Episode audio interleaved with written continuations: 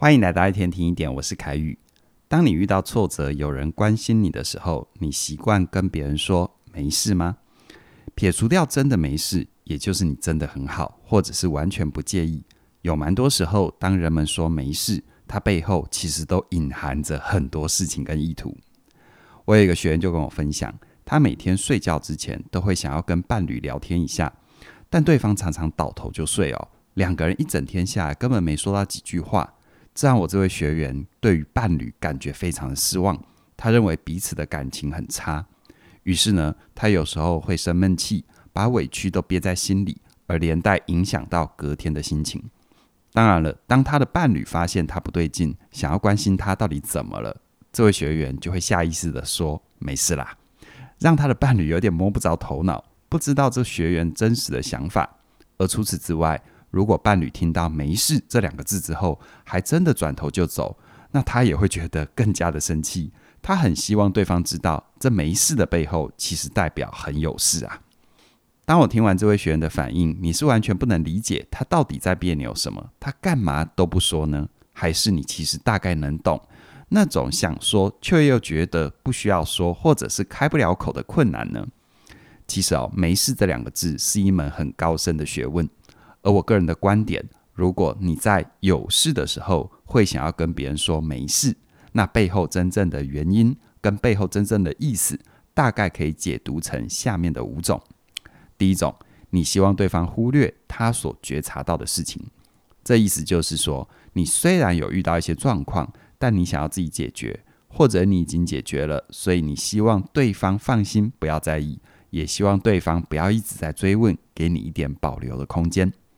再来第二种，你不知道该怎么描述你的感受。这种情况通常是因为你在遇到事情之后，还在处理、辨识自己的情绪，所以呢，你还需要一点时间整理所有复杂的感受，你还没有准备好说清楚你自己。接着呢，第三种，你认为你的感受没有人懂，也就是说，你虽然有情绪，但你知道你的情绪是比较个人主观的感受，甚至于从某方面来看。有一点小题大做，于是你会想要把情绪压下来，懒得解释前因后果，希望对方可以暂时离开，或者是靠他自己的理解就可以弄懂你的意思。然后是第四种，你觉得很丢脸，有点羞耻感。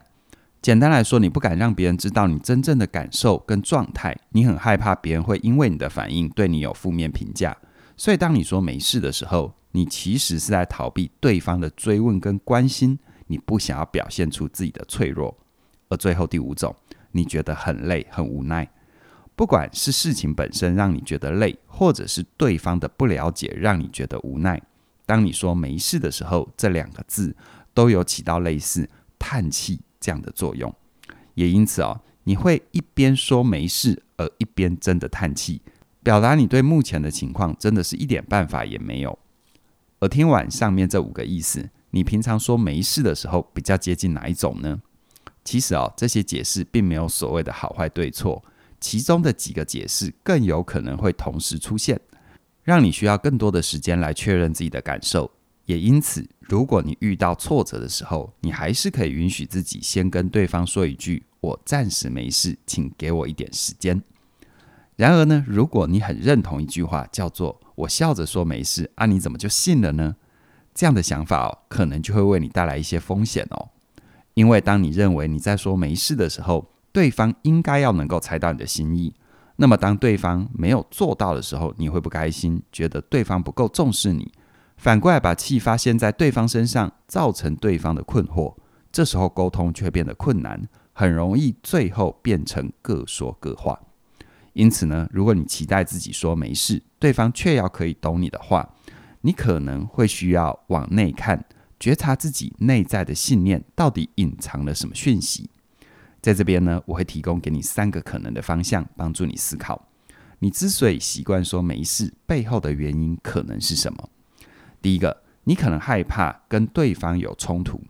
因为你害怕说出真实的感受之后，对方会反弹，让你原本就不好的情绪，可能因为对方的反应变得更糟。再第二个。你害怕承认自己的需求，因为你会担心，当你说出自己的需求，对方可能会因为没有能力处理，于是呢，选择冷落你、抛弃你，让你们之间的关系出现了问题。最后第三个，你会害怕自己变得不完美，因为当你说出自己的真实感受或需求，你会很容易呈现出最脆弱的一面。于是你可能会有羞耻感，很担心别人的看法，不知道别人会怎么评论你。也因为这样，从客观的角度来看，习惯说没事，其实是一种自我保护机制，让你可以暂时在别人面前先把感受关掉，保护自己的情绪安全。偶尔这么做很正常，但要提醒的是，如果面对重要的人，你也是习惯说没事，那你会让对方跟你的距离变得越来越远，因为他不知道你真实的想法，所以他不知道需要改变，也不知道怎么变。于是你们的相处就会遇到很多沟通的障碍，造成彼此的误会，关系会越来越恶化。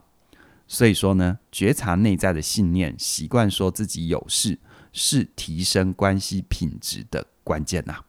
在我自己的线上课程《活出有选择的自由人生》里，我就提到，如果你想要觉察自我，或者是练习求助的话，我很鼓励你用事实、感受，因为我有什么需要。这三个部分组成的句型来做到完整的自我表达。而当你在说明感受的时候，也需要留意一下有没有不小心把你的意见当成了是你的感受。就像我前面提到的这位学员，如果伴侣睡觉之前不跟他聊天，他就会觉得对方不在乎他，并且直接跟对方说：“我觉得你好像不需要我。”这样的感觉是很有风险的，因为当你掺杂主观的判断，认为对方不跟你聊天，代表对方不需要你，那对方可能就会觉得被误会，他会想要捍卫自己，于是呢，冲突就发生了，让你觉得自己的需求被否定，产生更多误会和偏见。所以呢，我鼓励这位学员尽量专注在你看见的事实、感受到的情绪，还有你现在的需求。而如果以刚才这位学员为例，他看见的事实就是我的伴侣一上床倒头就睡。而他感受到的情绪是我很难过。最后，他的需求是我希望伴侣花多一点时间跟我聊天相处。把刚刚的分析合起来看，你就会发现，他真正想要对于伴侣说的就是：每次看到你一上床倒头就睡，我会感觉很难过，因为我希望跟你聊天，花一点时间，我们好好相处。想想看哦，用这样子完整的表达，让对方确切的知道。他做了什么，而你的情绪感受是什么，而你的需求又是什么？那对方就比较能够了解你的真实状态，而做出适当的改变。你们的关系就会有机会透过这样的沟通模式而得到改善。所以反过来看，如果你的伴侣、家人明明有一点事，却一直跟你说没事，让你很想要知道到底怎么回事的话，你可以先退一步，保留情绪的界限。留空间给对方，让他整理自己，但同时你也能够邀请对方，如果真的有事的话，他可以随时跟你分享，让对方有安全感，知道自己只要做好准备，就能够把心里的想法告诉你。你也可以允许自己在听到对方的真实之后，可能会出现一些情绪的波动，所以你也需要试着练习用事实感受，因为我有什么需要。用这样子完整的自我表达，把你真正的想法回应给对方。如果你也想要练习说出自己的想法，表达自己的真实，欢迎你现在就加入活出有选择的自由人生。在这门课程里，我会详细的让你了解自己的内在语言，让你看见自己的信念是怎么影响你外在的现实。而你只要懂得去改写内在的语言，你就可以改变现况，活出你想要的人生，做回真正的自己。而更棒的就是，从即日起一直到六月二十八号，只要你加入“活出有选择的自由人生”，我们就会再送你嘉玲老师的线上课程。你是哪种人？帮助你透过这门课认识现在最多人讨论的人格测验 MBTI，也就是十六型的人格测验，